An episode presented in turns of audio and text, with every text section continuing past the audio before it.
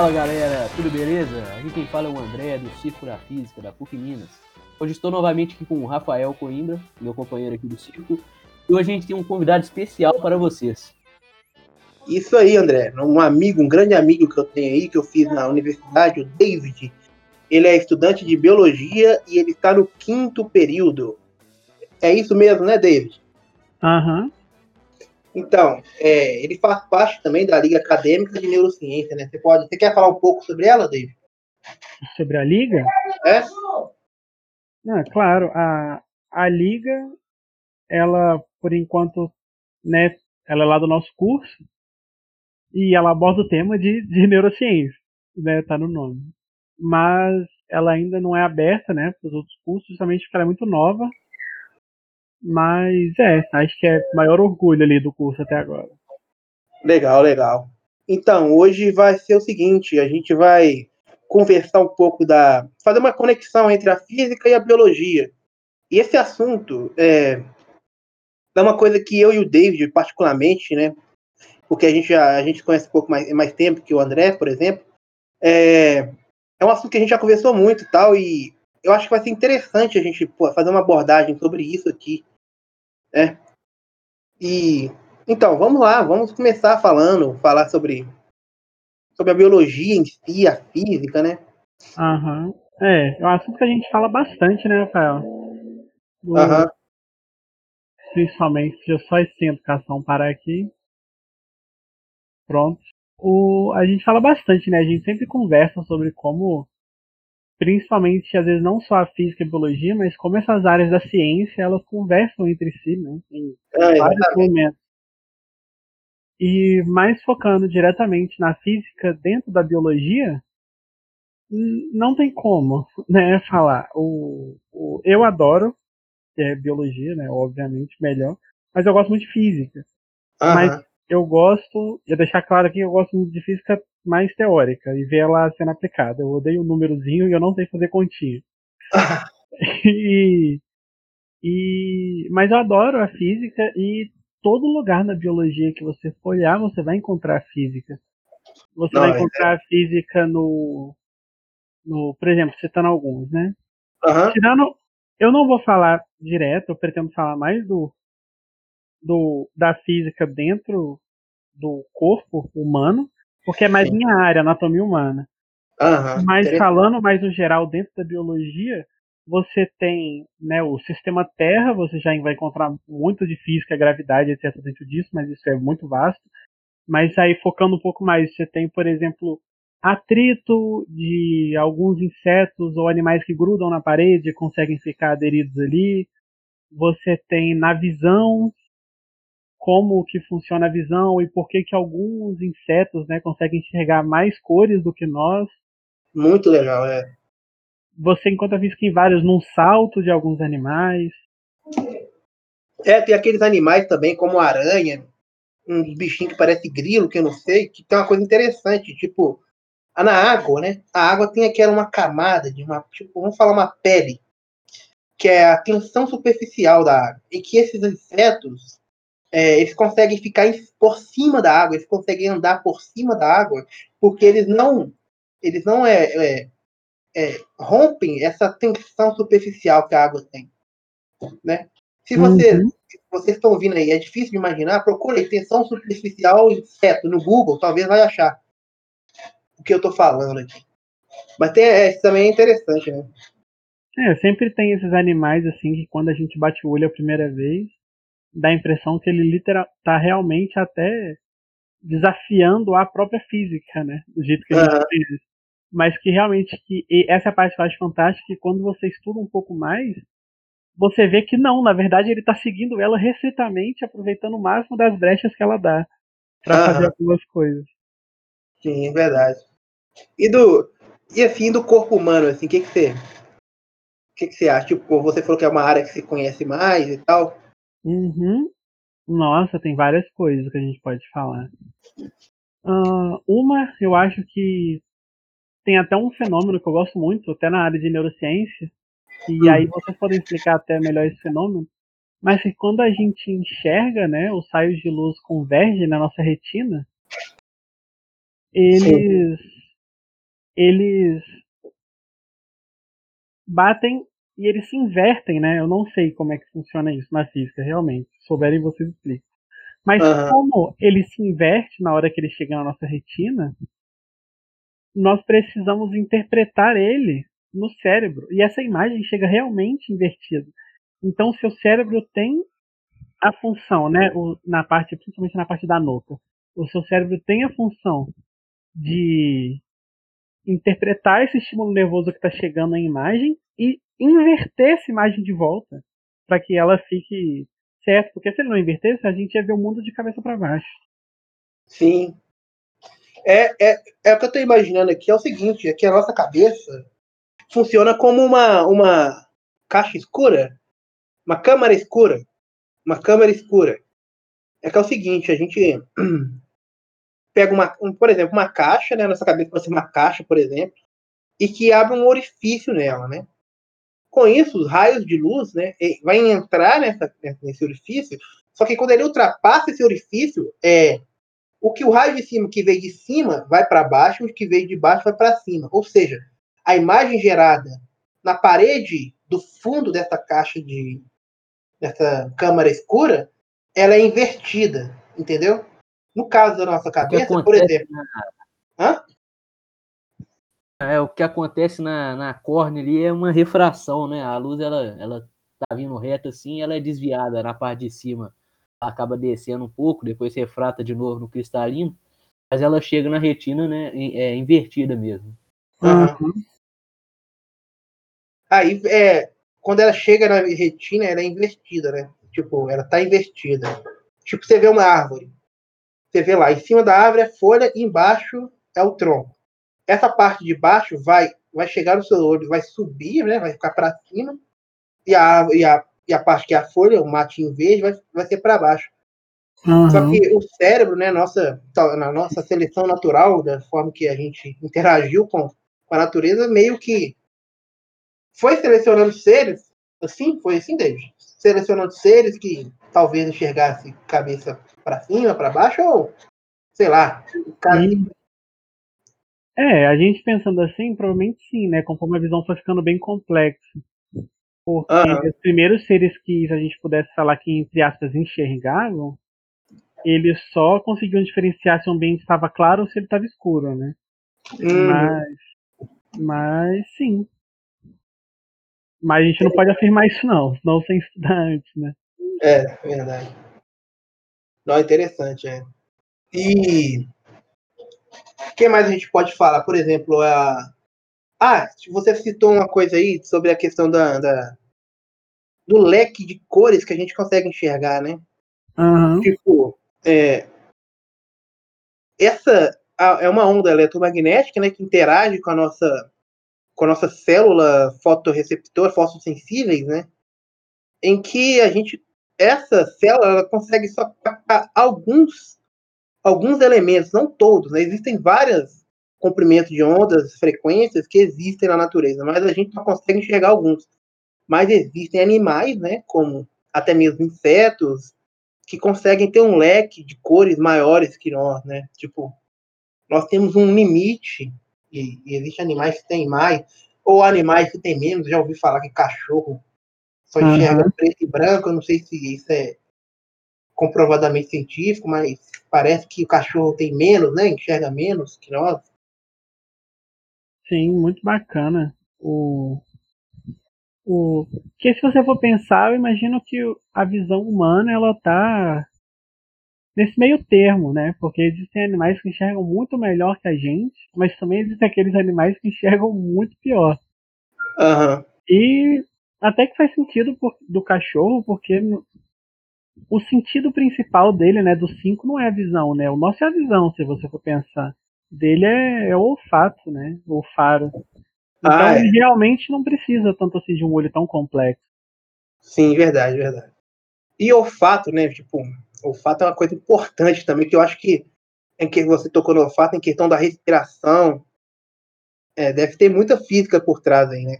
A gente já uhum. conversou um pouco sobre isso. É, a gente já conversou para mim, na minha opinião, o, até onde eu sei, né, o ato da respiração é eu acho que devia ser mais estudado na física do que dentro da biologia, sabe? Porque é muita, muita física. A É gente já mesmo? conversou bastante sobre isso até, sobre, por exemplo, como a gente sempre tem a impressão de que a gente respira com o nariz, né?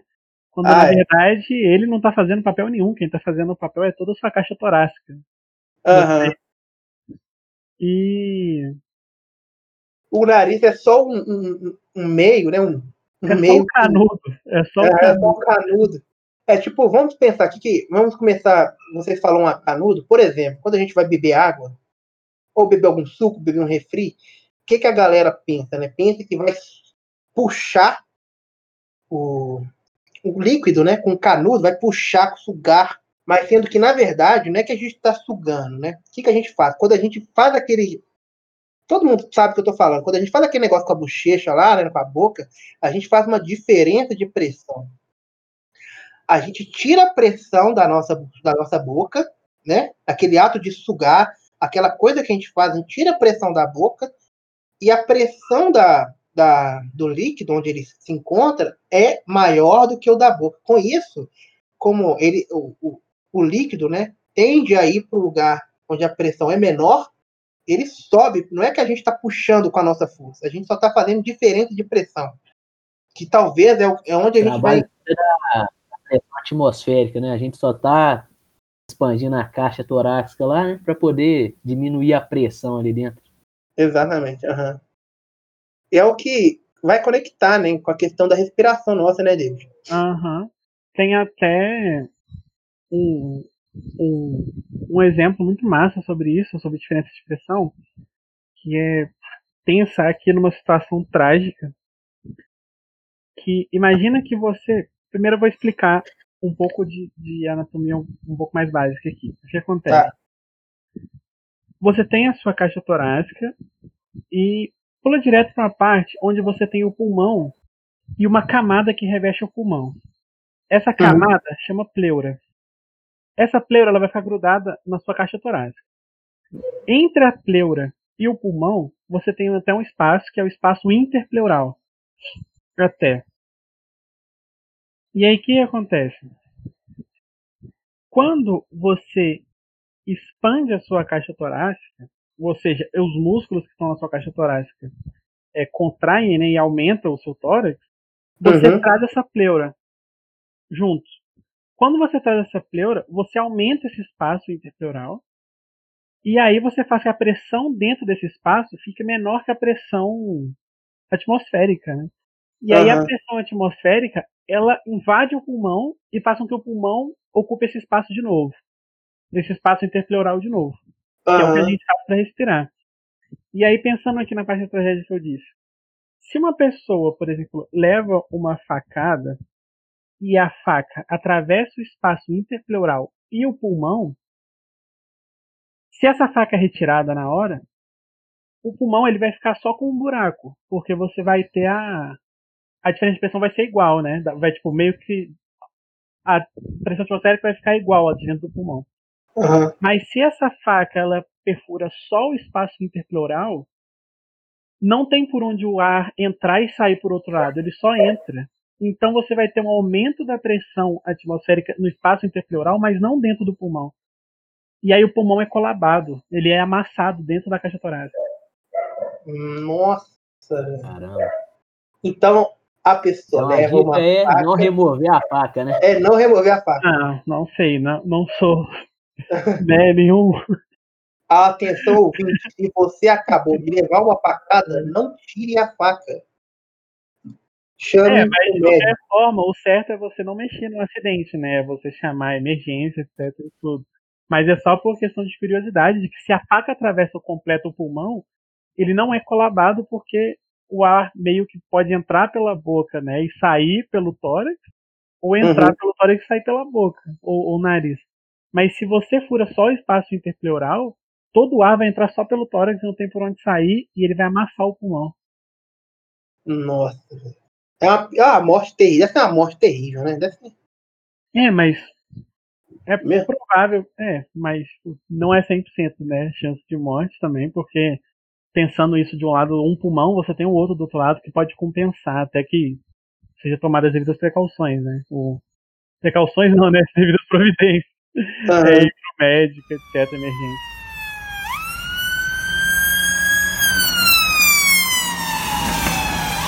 Mas assim, tá. E tem a questão também, David. Assim, a gente tá falando assim do pulmão, por exemplo, que tá mais ou menos próximo do coração, correto? Ah, é. Tá me abraçando o coração ali. E se esse pulmão enche, por exemplo, será que não vai influenciar em alguma coisa no coração, né?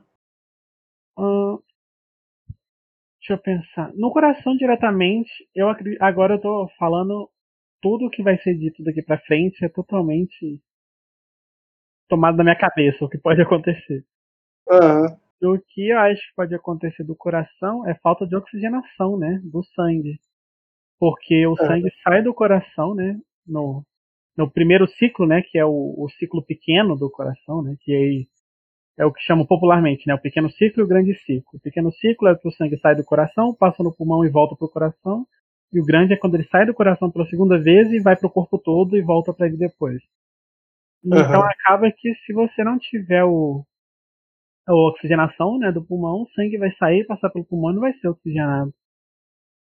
Mas em questão da da física em si do coração, deixa eu pensar, o coração tem várias coisas, né? O coração bate, tipo, por diferença de pressão também, alguma coisa assim? Hum, Não, Eu não. imaginando assim. E aí, não. isso é, o que, isso é o que mais. Isso é o que é, que é mágico, né? Porque a gente sempre fala isso de uma forma um pouco mais emocional, mágico pra mim, um pouco mais emocional, mas o coração ele é realmente independente. Né? A gente não controla. Entendi. O, toda parte do seu Isso corpo aí você sabe. Toda, toda É. parte do seu corpo você precisa de estímulos nervosos que vêm do cérebro, né? Sim. Mas o seu coração, ele trabalha sozinho, ele tem uma parte ali que seria o marcapasso natural, que chama Ó. nódulo sinotrial. Você teria um marcapasso natural, chama, o É. nome, nome desse marcapasso né, que eu disse, nódulo sinotrial. Ele é literalmente uma bateria elétrica que gera essa eletricidade para todo o coração.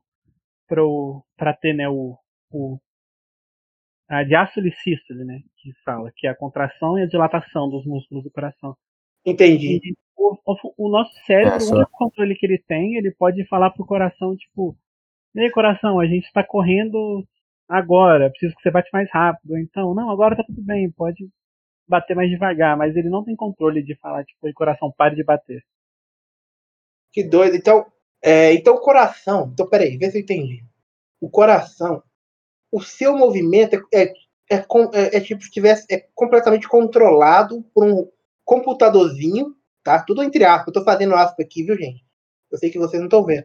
Um computadorzinho em que libera uma, uma, um, um pulso, pulsos elétricos que venha fazer aquele movimento nele. Exato. Nossa, velho, que loucura. É até uma, uma parte que eu acho muito legal, e essa aqui é só que o coração, quando ele manda esse pulso, ele manda pro coração inteiro esse pulso. Só que a gente sabe que, que o coração, né, ele bate de um lado e, e dilata do outro. Depois ele bate de um lado e dilata do outro, e vice-versa. E fica alternando desse jeito. Só que quando Aham. ele manda essa carga, ele manda para tudo ao mesmo tempo. O, o interessante é que no meio do caminho, de um lado para o outro, ele tem como se fosse um. Essa é para quem jogou Minecraft, é como se ele tivesse um repetidor ali. Sabe? Então, tipo, a carga passa para um lado e esse lado funciona.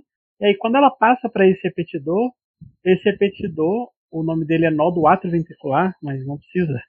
Quando ele passa por esse repetidor, esse repetidor segura essa carga, frega, e não deixa essa carga passar pro outro lado do Caramba. coração. E aí, Que depois que a doideira, carga velho. de um lado do coração, depois que a carga de um lado do coração terminou, né, se dissipou, o coração já contraiu, aí ele libera essa carga pro outro lado. Aí o outro lado vai contrair. Tô doido. E isso tudo é seleção Que natural. Isso, velho. Sim, né? sim, né? A gente acredita que sim. Eu acredito fielmente. É, nós acreditamos, né? E é fielmente, né? Não é questão de crença ou não. O Minecraft foi baseado no ser humano.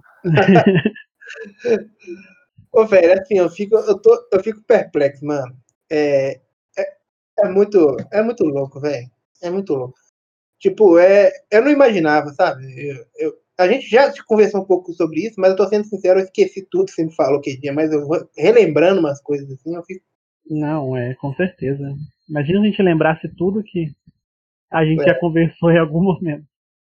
É, tipo, é. E esse. E tem uma bateria. É, é, isso é que eu queria perguntar. Quando a pessoa. A gente tá vendo aqueles filmes, a pessoa tá quase morrendo, aí vem aquela pessoa dando aquele choque, batendo é, espaço, tipo um, uma chapa, um coloca no coração. É. Então seria para para isso? Ou... Exato, exato. Uhum. Eu já fiz uma matéria até, eu aprendi isso em química até. Foi nos períodos uhum. atrás. Nesse período eu tô fazendo até biofísica. E é ah. bem legal, aprendendo várias paradas. Mas isso eu aprendi em química sobre até como que funciona o essa carga, né? Porque se eu não me engano, aí vocês podem saber até que né, vai mexer nessas paradas até sobre elétron é uma carga ionizante. Eu não sei se é uma carga ionizante que altera elétron. É, isso Mas mesmo. A... É que ocorre íons, né? É porque houve alteração de elétrons. Exato. E aí você coloca, né, o, o desfibrilador, né, que chama. Você coloca no peito para fazer com que esse nodo sinatrial, né, ele dê uma carga nele para que ele volte a funcionar. Quer dizer, ele só precisa de um impulso inicial. Mas eu até a gente aprendeu isso na aula até de que o, quando a gente vê em filme de desfibrilador, né, os dois em cima do peito, isso seria ah. errado, porque quando você faz isso, eu lembro que a explicação é que essa carga, se ela passa do seu peito para dentro, mas ela não tem por onde sair, o seu corpo é um ótimo condutor elétrico, né? E aí ela passa por todo o seu corpo depois. Mas o certo, quando você coloca né, na vida real, você coloca um desfibrilador em cima e o outro do lado. Essa carga consegue descer, passar pelo coração e, e ir para o outro. O outro desfibrilador ah, do lado. É tipo um fio, um fio terra, né? Que exato, exato. Sim, entrou e saiu, né? Tipo, ah, exato. É, é, como se a carga passasse no coração para animar, mas ela vai embora, entendeu? E, uh -huh. e se você entendi. bota os dois em cima, ela entra e não tem por onde sair. Aham, entendi. Legal, velho. Nossa, cara, que interessante, viu? É... Pô, eu tô sem palavras. eu tô sem Não, palavras. E o mais louco, cara, que eu tô pensando aqui é que esses processos, tá? Esses processos é tudo uma seleção natural que ocorreu. Uhum. É, é claro que, tipo, enfim, é algo é um assunto muito específico, né? Tipo, seleção natural. Como que a seleção natural ocorreu no coração, talvez, né, David? Estou falando nada é. errado. Uhum. É muito específico, mas, enfim, a biologia, a biologia, a base dela, né, pode, é a seleção natural, né, né David? Sim, com certeza. E, e muitas vezes ela é, ela é mal compreendida, principalmente por causa da física, mas não porque a pessoa entendeu a física certo, né? Mas uhum. é porque há um equívoco em algo que eu quero entrar aqui sobre a seleção natural. Acho que isso é uma coisa que eu e o David já conversamos também. É, o que, que acontece? Muita gente argumenta assim: a seleção natural não pode ser real. Por quê? Porque ela é contra um princípio da, da termodinâmica, que é a entropia, né? Aí o que, que eles falam? Ah. É um sistema de desordem um sistema de desordem não pode ficar ordenado do nada, né? Porque tudo vai da ordem para desordem. Com isso, como que algo que é desordenado, tipo, sei lá, uma molécula, várias moléculas, venha se tornar algo ordenado. Isso é contra a lei da entropia, né? Isso é contra a segunda lei da termodinâmica. Uhum. Só que não é bem assim. Não é bem assim.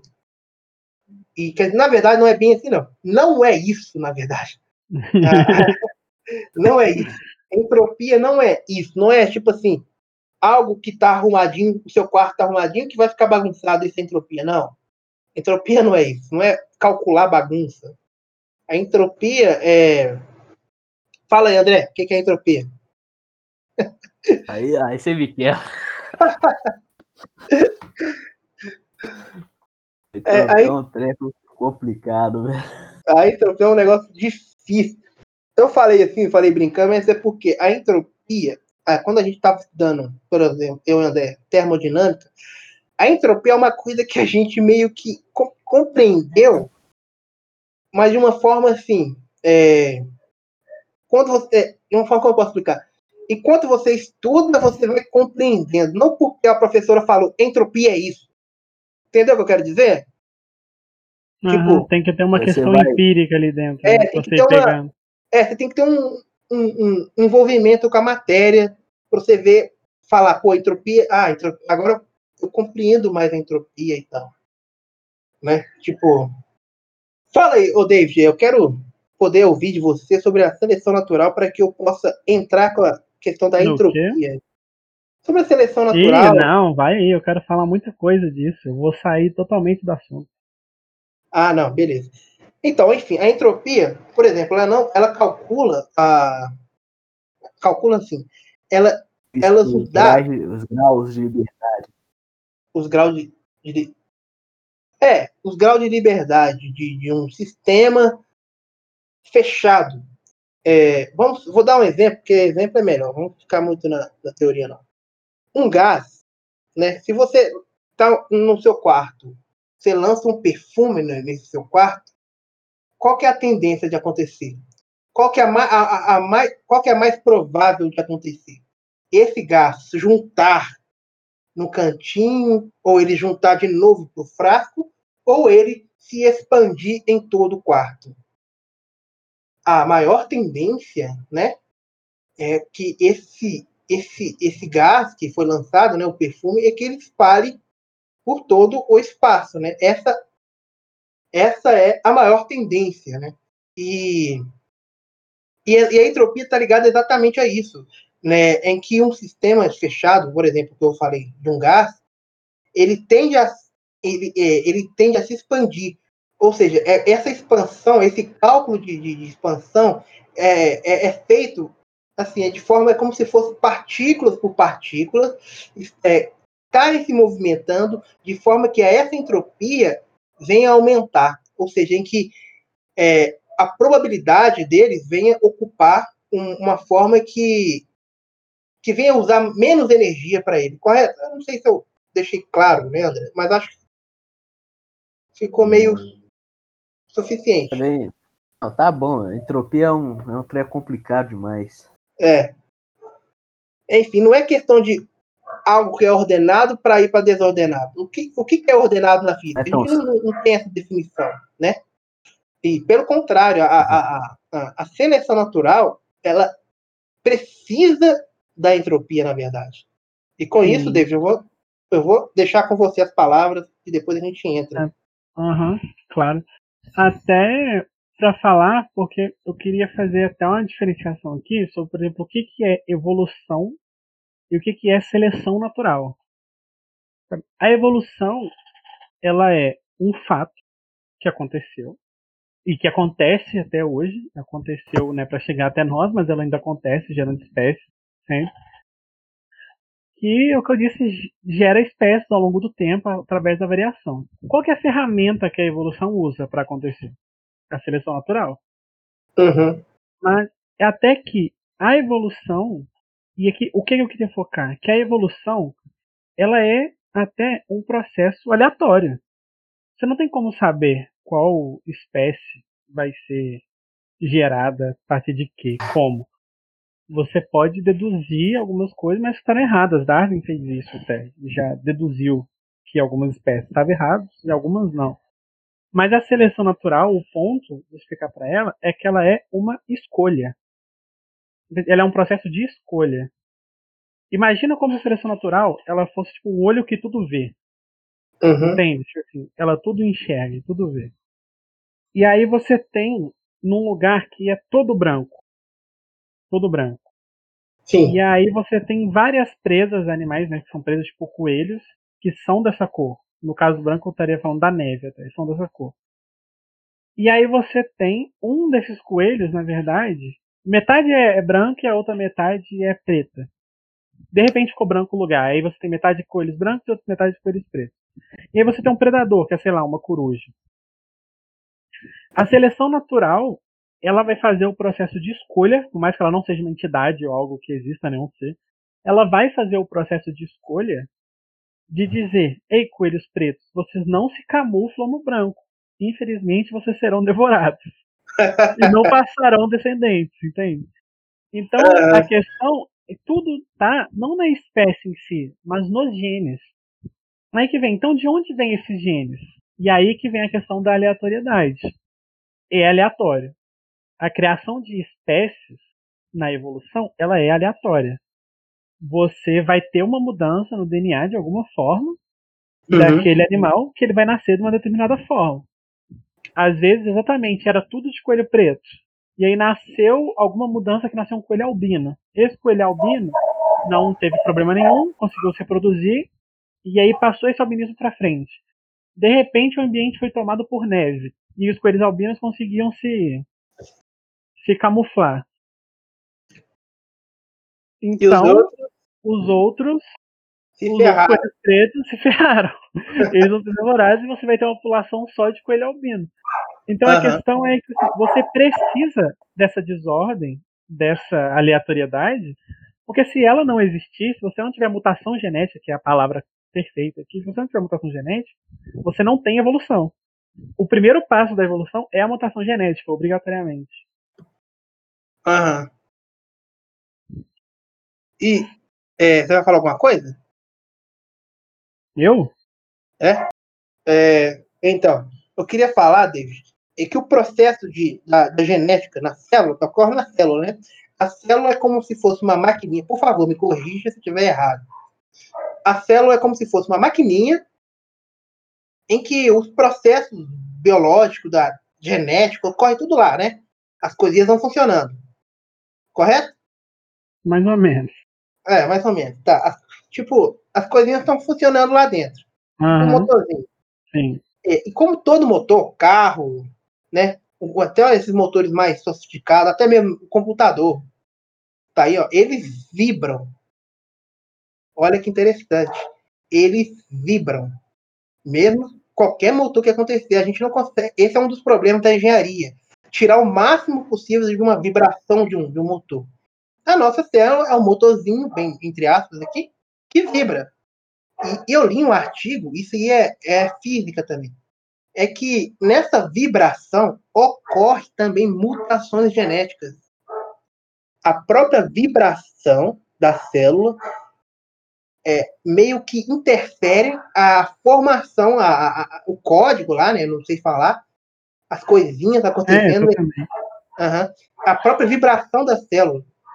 E isso, cara, isso é, é- é estudo do, do, do- caos, sabe? Que a física tem, que tem muito a ver com a entropia. Aham. Entendeu? Isso também é um passo da, da, da entropia que está dentro da, da seleção natural e tal. como essa é a base, né, de tudo, acaba que você você como é que fala? Você tem várias coisas que podem causar mutações genéticas, tá? Você tem a nem a mais famosa, né, que é a exposição por radiação.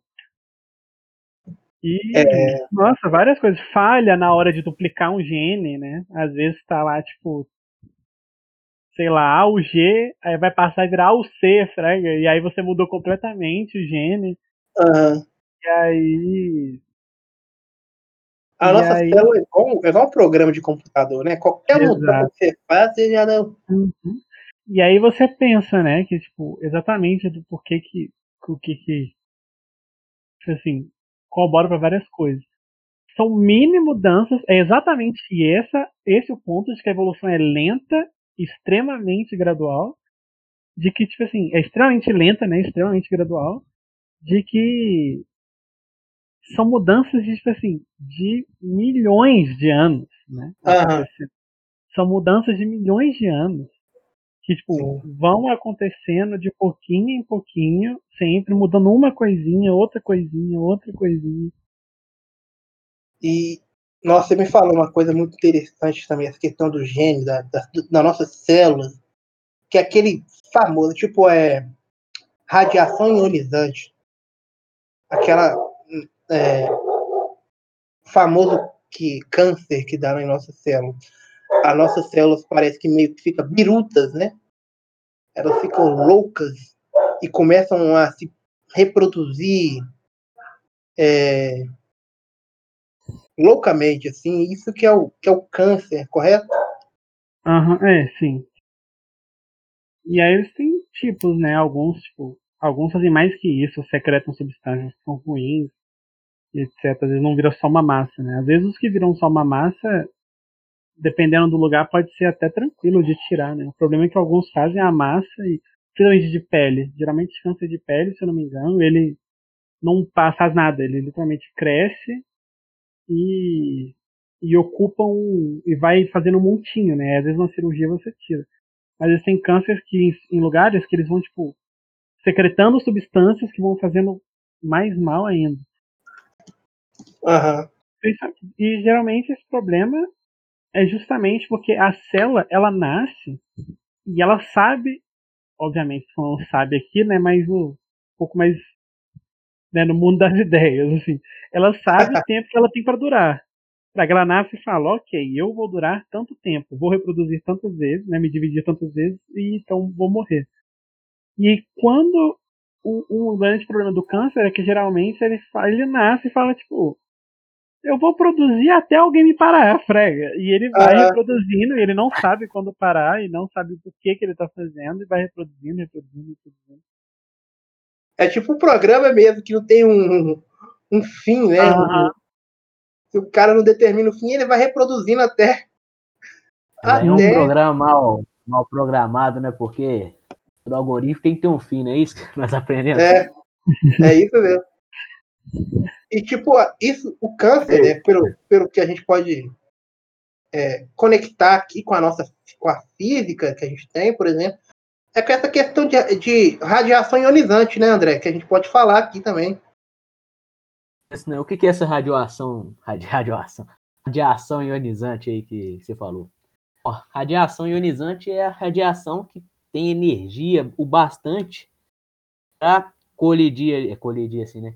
Para alterar o nosso DNA, né? E é isso que vai originar essas mutações, né? Por isso que também no me corrija aí, David, se eu tiver errado, mas no como dizem, né, a sopa, a sopa primordial ali do, da, uhum. da origem ali, né, da, não tinha nenhuma proteção contra o, todos os raios ultravioletas do Sol, né? Uhum, é exatamente isso. Essa, então, e essa radiação ultravioleta, ela é uma radiação, né, uma onda eletromagnética que tem muita energia, que facilmente em contato com, a, o material genético ali consegue ir arrancando elétrons dos átomos. De elétron em elétron, as moléculas, né, esses átomos vão se alterando, vão ficando vão ionizando, né? E as moléculas vão se alterando e assim mudando o material genético ali. Uhum. E off-topic aqui, mas tem muita gente que tem medo até hoje, né, de, do, do celular causar câncer, né, essas coisas. a da de 5G, né, recentemente tem falado disso, né? Ah. A, a, ideia é que essas as radiações né, que o nosso celular emite, que a internet emite, elas, elas não, não têm essa força necessária para arrancar esses elétrons. Então elas não são perigosas para nós. Né?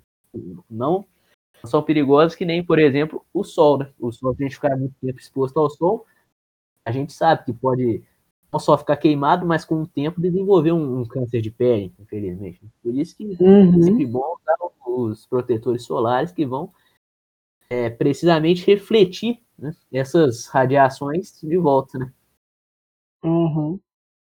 Eu lembro até de algo da agora de assim, curiosidade até sobre física mesmo, de que ah. alguns os protetores solares, a base deles é que eles vão nutrir a pele de uma forma para proteger contra esses raios ionizantes. Mas eu lembro de estudar na, eu acho que foi, eu lembro de estudar na escola de que alguns protetores solares a a base deles, por exemplo, proteger contra os raios do sol, era que eles tinham mini cristais brancos no, no protetor é solar. E a ideia era que literalmente refletir no Pô, coisa. doido, não não lembro, é, mas eu lembro de ver na escola até sobre. E aí, tipo assim, ele refletiu uma parte, né? Porque igual o protetor solar normal, ele reflete uma parte, né? Não tem como ele refletir tudo. E a ideia era, também era isso, ele refletiu uma parte desses raios. Que doido, E aí seria mais um aspecto físico, né? Não químico, porque no outro seria mais um aspecto químico. Aham. Efeito químico até de, de bloqueio ali do, da ra- radiação, né? Esse aqui seria mais de, de reflexão mesmo. Pura. Bacana, não sabia disso não. É mesmo, é. A pessoa fica toda blindada, né, velho? Ela vira tipo um, um Megazord, sei lá. Blindada aí. Interessante. E o, o- esse- essas radiações ionizantes, elas, elas têm capacidade de arrancar elétrons, né? E nosso corpo, uma, uma das coisas que eu já vi, que a gente tem 75% de água no nosso corpo, né? E tem radiações ionizantes que tiram o elétron da, da, do, da H2O, que é a água, em que eh, essas moléculas se separam. Ou, e muitas vezes, né? E como, como elas se sepa- separam em um H+, né? O que, é um H+? Um, um, um, hidrogênio que perdeu um elétron, Uhum. e o outro, Uhum. né? Fica um HO, é, HO, fica um HO, que é o O H oxigênio. Uhum. Isso. Só que essa, aí como ela, eles, essas duas ficam querendo é, elétrons, e o outro fica querendo doar, aí o que que junta? Fica, aí fica um H2O2 e o outro fica H, H2. O H2O2, né, que é a água oxigenada, ele tem ações é, muito muito maléficas ao corpo, né? O Uhum. H2O2 e imagina, é uma coisa que está dentro de você. Então é isso. E o, um dos malefícios que trazem, né? Essas, essas questões aí. Uhum.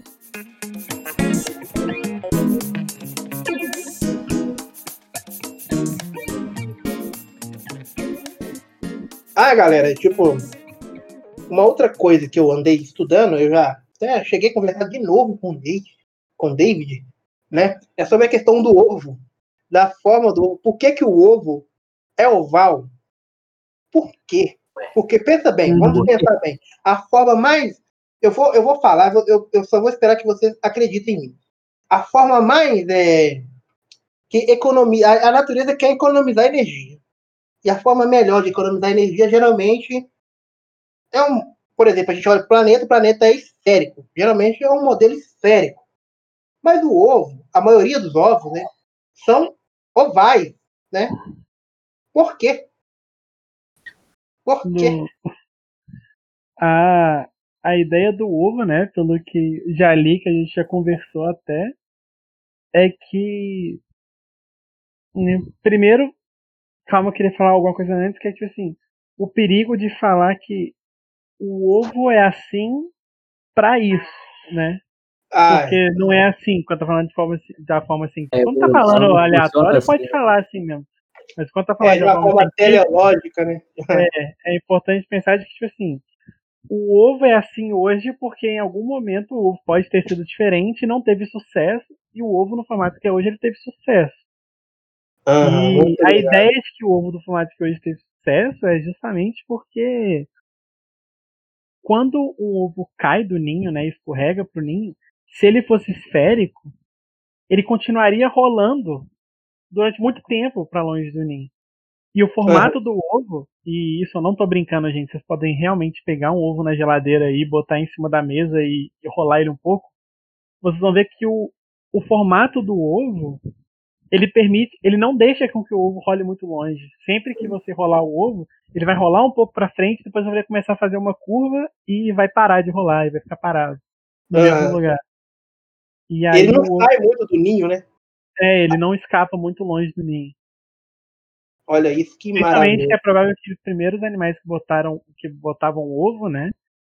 Eles, tipo, o ovo com casca, né? Que é que a gente tá falando do ovo com casca.